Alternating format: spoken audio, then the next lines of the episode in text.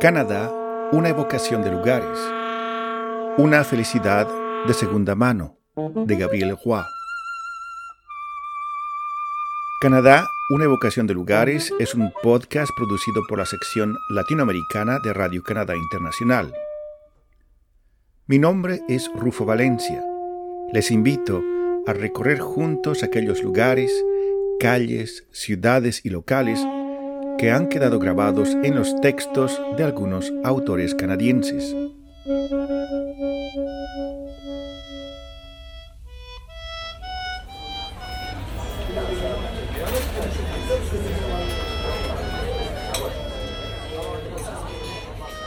Dios, qué cansada estaba de esta vida, sirviendo a hombres maleducados que la ofendían con sus intenciones de seducción, o servir a otros como Jean Lévesque, cuyas palabras bonitas quizá eran solo irónicas.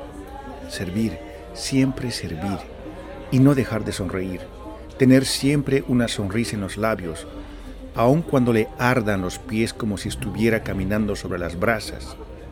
Sonreír cuando la rabia le subía a la garganta como una bola dura y pesada. Sonreír aun cuando sus miembros adoloridos se caían de cansancio. Una especie de aturdimiento apareció en sus ojos. En sus rasgos casi infantiles, cubiertos por un fuerte maquillaje, apareció en ese momento la imagen de la mujer vieja en la que un día se convertiría en las comisuras de los labios se adivinaba el pliegue en el que descendería la gracia de sus mejillas.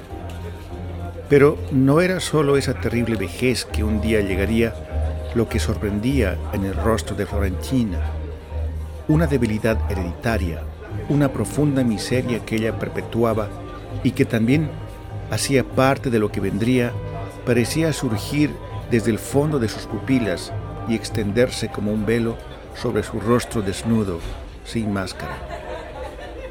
Todo esto pasó en menos de un minuto. Repentinamente, Florentine volvió a la realidad, erguida, nerviosa y con una sonrisa que regresó naturalmente a sus labios pintados. De todos los pensamientos confusos que desfilaron por su mente, solo guardó uno, duro como una sonrisa helada.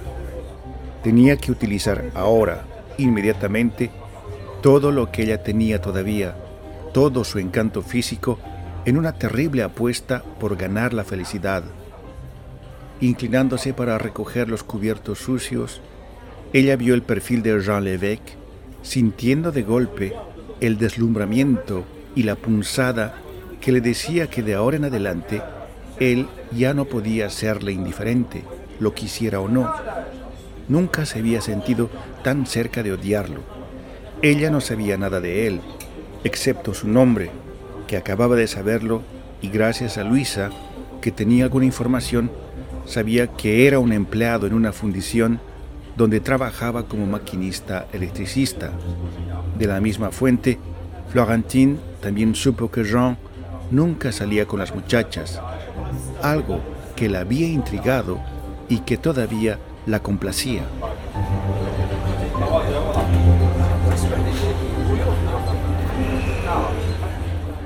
Con esa escena, una de las primeras en el libro, comienza la novela Bonheur d'occasion, una novela escrita por la autora canadiense Gabrielle Roy, publicada en 1945 y traducida al español como Felicidad ocasional en 1948, aunque un título más próximo a las intenciones de la novela sería una felicidad de segunda mano o una felicidad de trapo. En esta novela, de unas 400 páginas, Gabriel Roy nos presenta la vida dura y trágica de una familia francófona en el barrio montralense de Saint-Henri en 1940 el primer año de la Segunda Guerra Mundial.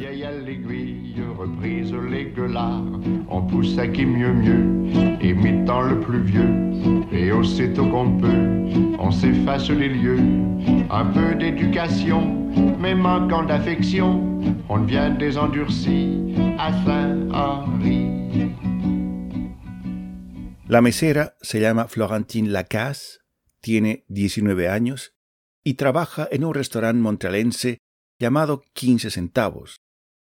En ese momento, ella tiene la mirada puesta en el hombre que la dejará embarazada, un obrero llamado Jean Levesque, cuyo propósito en la vida es escapar de la pobreza.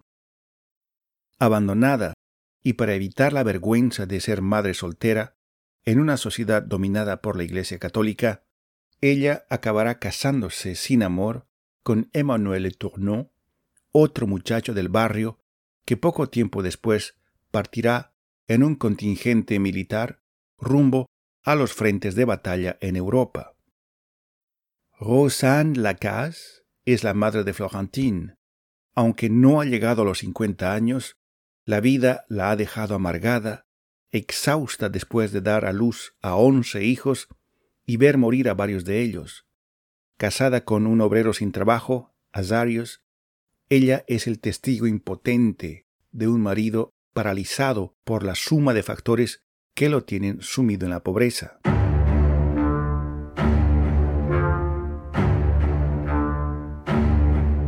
Las dos guerras mundiales, entre 1914 y 1945, cambiaron fundamentalmente la sociedad canadiense, que pasó de ser una lejana extensión colonial británica a una nación que después de la batalla de Vimy Ridge, ocurrida en Francia en abril de 1917, comenzó a desarrollar una conciencia nacional.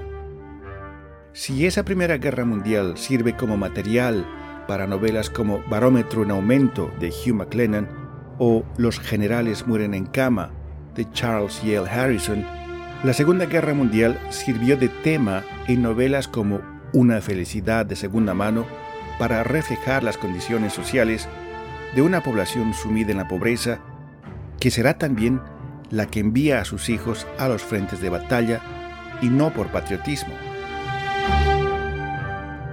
Gabriel Roy nació en San Boniface, en la provincia de Manitoba, en el seno de una familia franco-canadiense el 22 de marzo de 1909. A los 20 años empezó a escribir cuentos que se publicaron en inglés y francés. También fue parte de una compañía de teatro de San Bonifacio, el Círculo Molière, y su equivalente en la lengua inglesa, el Pequeño Teatro de Winnipeg en la década de 1930.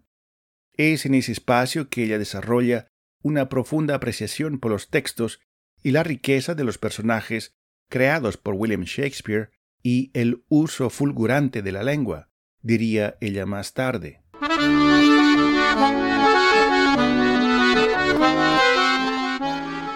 Et je suis partie en 1937 pour mon premier voyage en Europe. Qu'est-ce que je cherchais. En 1937 fui por primera vez a Europa. ¿Qué era lo que buscaba? Me buscaba a mí misma en el fondo.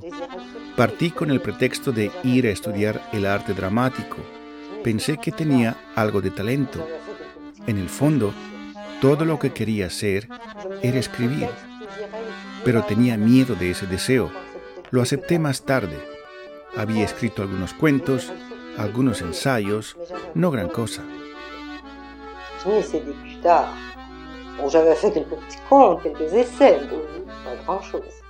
Europa se encontraba en ese momento en un periodo de ascenso del fascismo y el nazismo. Una de sus consecuencias será el golpe militar de Francisco Franco en España, que con el apoyo de la Italia de Mussolini y la Alemania de Hitler desencadena la guerra civil en España entre 1936 y 1939, preludio a lo que fue la Segunda Guerra Mundial. Tras dos años de estancia en Europa, Gabriel Roy regresa a Canadá poco antes del estallido de la guerra.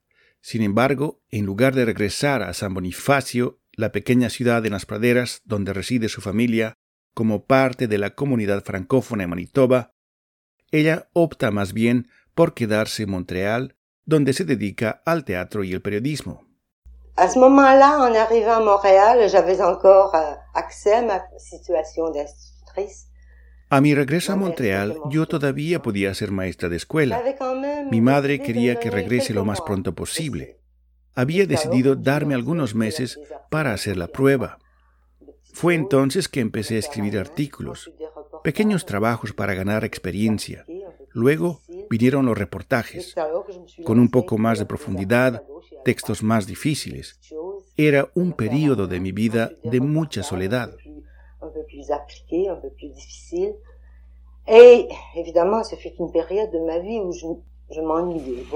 Mujer de teatro y periodista en Montreal, Gabriel Roy se dedicó a recorrer las calles de la ciudad observando la vida de sus habitantes.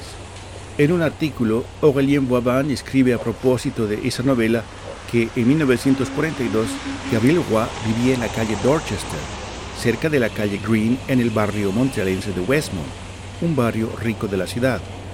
Había que descender hacia el canal Lachine para llegar al barrio pobre de Saint-Henri, por donde pasaba la vía del ferrocarril.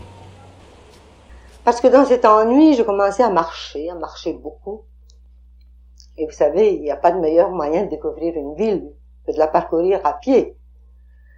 Je cherchais de préférence les quartiers. Euh, Fue en esa soledad que me dediqué a caminar bastante.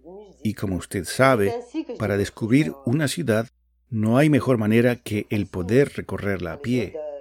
Yo prefería buscar los barrios populares que son lugares donde la gente va y viene, hay más ritmo, hay agitación y música. Fue así que descubrí el barrio de Santa Rita. Quedé fascinada por los olores, la vitalidad, su condición de barrio popular, que es más espontáneo que mi propio barrio. La gente del pueblo es más espontánea. Uno puede conocer algo de sus vidas solamente al pasar por la calle o en los cafés que yo frecuentaba en esa época.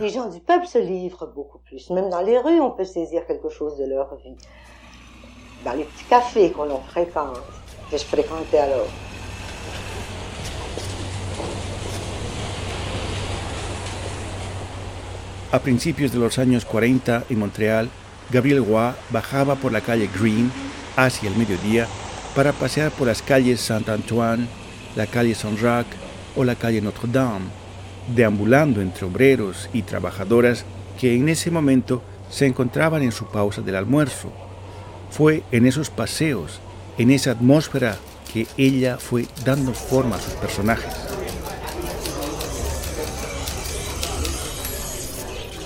Ella miró de reojo la larga mesa de café.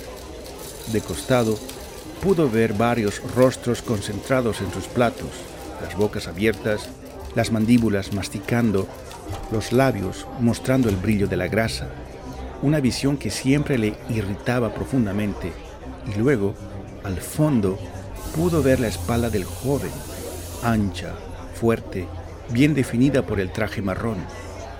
Su rostro bronceado se apoyaba en una de sus manos. La piel de sus mejillas se tensaba sobre los dientes apretados. Líneas finas partían desde el mentón otras se abrían en abanico hacia las sienes. Joven como parecía ser, arrugas leves se veían ya trazando surcos en su frente alta y obstinada, y sus ojos, cuando observaba a una persona, un objeto, o si permanecía fija en el libro abierto, brillaban intensamente. Delgada, casi en silencio, se acercó y con los párpados medio cerrados lo miró atentamente. Su traje de tela inglesa no era de los que se veían en las tiendas del barrio. Le pareció que esa prenda indicaba suficientemente un carácter, una existencia como la de los privilegiados. No era que el joven se había vestido poniendo atención a la ropa, todo lo contrario, mostraba más bien una cierta espontaneidad.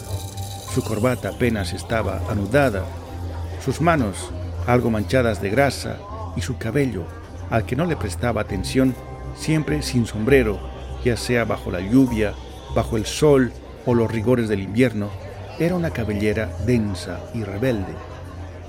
Era precisamente ese descuido en los pequeños detalles que le daba más importancia a las cosas caras que vestía. El reloj de pulsera cuya esfera brillaba en cada uno de sus gestos, la bufanda de buena seda colocada de modo casual alrededor de su cuello, los guantes de piel fina sobresaliendo de un bolsillo de su traje. A Florentín le pareció que si se inclinaba hacia este joven, ella respiraría el embriagante aroma de la gran ciudad. Ella, que ya se veía bien vestida, bien alimentada, contenta, y asistiendo a espectáculos que costaban caro. De repente, ella vio en su imaginación la calle San Catherine, los escaparates de los grandes almacenes, la elegante multitud de un sábado por la noche, las tiendas de flores, los restaurantes con sus puertas giratorias y sus mesas con manteles y cubiertos colocadas casi en la acera, detrás del reflejo de los ventanales, la entrada luminosa de las salas de teatro, sus pasillos que se extienden más allá de la torre vidriada de la cajera, entre los reflejos de los altos espejos, las rampas lustrosas, las plantas, como en un ascenso tan natural hacia la pantalla donde se mostraban las imágenes más bellas del mundo. Todo lo que ella deseaba, admiraba y envidiaba flotaba delante de sus ojos. Ah, este hombre sin duda que no debía aburrirse los sábados por la noche. Para ella, esos sábados no eran felices. A veces, no a menudo, ella había salido con un muchacho, pero que solo la había llevado al pequeño cine del vecindario o a algún salón pobretón en el barrio, y encima, a cambio de tan miserable diversión, él buscaba hacerse pagar en besos, y de este modo acababa teniendo que defenderse de él cuando ni siquiera había tenido el placer de haber entrado a un cine. A veces ella había salido junto con las muchachas hacia el oeste de la ciudad, haciendo parte de un pequeño rebaño parlanchín enteramente femenino. En esas ocasiones, más que calma y esparcimiento, ella había sentido sobre todo pena e inclusive vergüenza. Cada pareja que pasaba había guardado su atención, aumentando su resentimiento. La ciudad era para aquellas parejas, no para cuatro o cinco jovencitas que se abrazaban estúpidamente por la cintura y que caminaban por la calle San Catherine deteniéndose delante de cada escaparate para admirar aquellas cosas que ellas no tendrían nunca.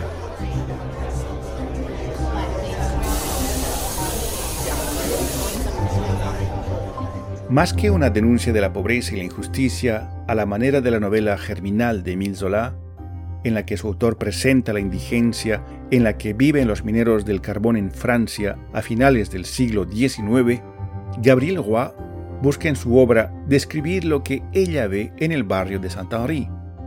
Con esta novela, que Gabriel Roy explica que nació de la indignación al ver que un Estado era capaz de hacer más esfuerzos por la guerra que por satisfacer las necesidades de la población en tiempos de paz, ingresamos al mundo de los obreros, de los desocupados, de mujeres que no tienen otro horizonte que casarse, tener hijos y repetir el ciclo de la pobreza material. Cela me remplit d'une telle indignation qu'on ne peut faire dans la paix pour les hommes ce que l'on peut. Esta situación me llenó de una gran indignación. El ver lo que no se pudo hacer en tiempo de paz por las personas, pero que ahora se hacía para la guerra. Esto me indignó tanto que sentí un deseo intenso de expresarme a través de mis personajes. La indignación fue el motor de una felicidad de segunda mano. Yo pienso que fue un excelente motor, una indignación sincera. La indignación fue el motor de bonheur d'occasion. Je pense que c'est un excellent moteur, une indignation sincère.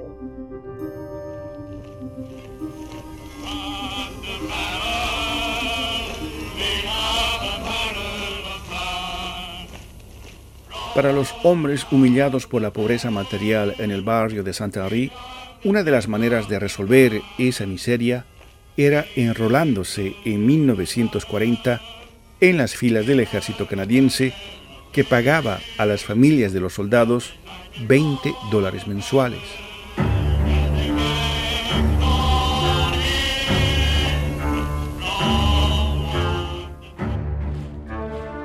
Entonces, ¿por qué? ¿Por qué los regimientos están marchando? Sin duda que debía existir una verdad profunda, quizá ignorada, al igual que había sido ignorada por aquellos que pelearon en la otra guerra. Quizá debajo de la capa dura de la ignorancia humana había una razón oscura que los hombres no conseguían expresar. De pronto, Emanuel escuchó entre el gentío una voz imperiosa y dura que cantaba en inglés vamos a pelear hasta el último hombre por el imperio británico. El imperio, pensó Emanuel, para que un territorio conserve sus fronteras, para que la riqueza se quede de un lado y no del otro. Ahora todo el grupo cantaba, siempre habrá una Inglaterra. Sí, pero yo, y Pitú, y Azarios, pensaba Emanuel, ¿es por la feliz Inglaterra? ¿Es por el imperio que vamos a pelear? A esta hora, otros soldados, igual de delirantes, cantan con el mismo entusiasmo un himno a su patria, en Alemania, en Italia, en Francia, por todas partes cantan, como nosotros, que podríamos cantar el himno canadiense. No, no, se dijo con vehemencia, me niego a sumarme al juego patriótico y nacionalista. ¿Acaso soy el único en pensar así? Él trató de dejar de lado esta idea, monstruosa y paradójica a la vez, y sin embargo, ésta se mantenía, imponiéndose en su espíritu. Ninguno de ellos iba a la guerra por la misma razón. Algunos de ellos iban a buscar al otro lado del mundo la certeza de que su imperio seguiría existiendo. Había otros que marchaban hacia los confines del mundo a disparar balas o a recibir balas, y eso era todo lo que sabían. También habían otros que marchaban a buscar en aquellas lejanías el pan para sus familias. Pero qué era lo que había en aquellas regiones del mundo que iluminaba a los hombres sobre su destino en común. En ese momento se abrieron las barreras y la gran masa se desparramó sobre los andenes. Todo se convirtió en una pesadilla para Emanuel. Él abrazó a su madre, a su hermana y a su padre. Luego abrazó a Florentine. La encontraba frívola, vanidosa, nerviosa a ratos irritable durante su corta vida matrimonial. Él sabía ahora que ella era débil y superficial, y sin embargo la quería aún más. La amaba como un niño que necesita el apoyo de alguien.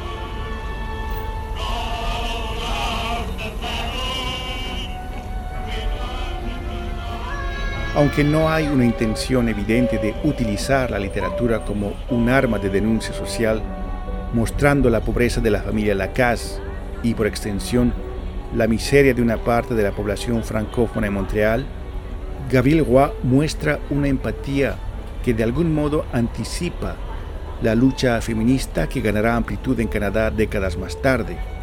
También se destaca una mirada de condena a la guerra, al militarismo y a los nacionalismos. Et c'est alors que j'ai découvert la misère de Saint-Henri. La misère qui était l'œuvre du chômage. Fue en ese momento en que descubrí la miseria en el barrio de Saint-Henri, la miseria que era la consecuencia del desempleo y que había destruido la fibra humana del orgullo, una pobreza que había causado estragos en nuestro pueblo. Y en medio de esas condiciones de vida, en un momento en que comenzaba la Segunda Guerra Mundial, la guerra aparecía como una tabla de salvación, como una solución a la pobreza, la guerra iba a crear puestos de trabajo. La guerra era la que iba a ofrecer un futuro mejor a los jóvenes. Si usted recuerda, había grandes afiches que decían que el futuro estaba en el ejército.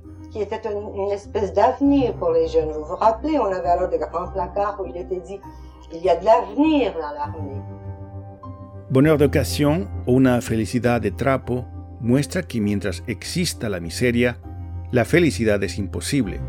Sus personajes deben conformarse con retazos de felicidad, con actos que pretenden ser felices, como el matrimonio sin amor de Florentine con un soldado ingenuo, Emmanuel, que parte hacia una guerra de la que probablemente no volverá, ya que la novela concluye con una frase que augura nuevas tragedias por venir.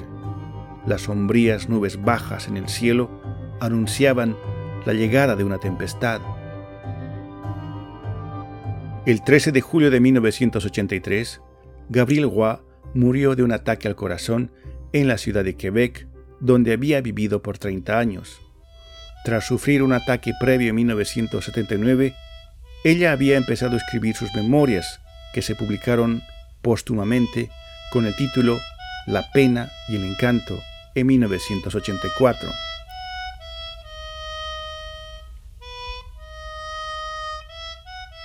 Canadá, una evocación de lugares, una felicidad de segunda mano de Gabriel Roy. Es un podcast producido por la sección latinoamericana de Radio Canadá Internacional.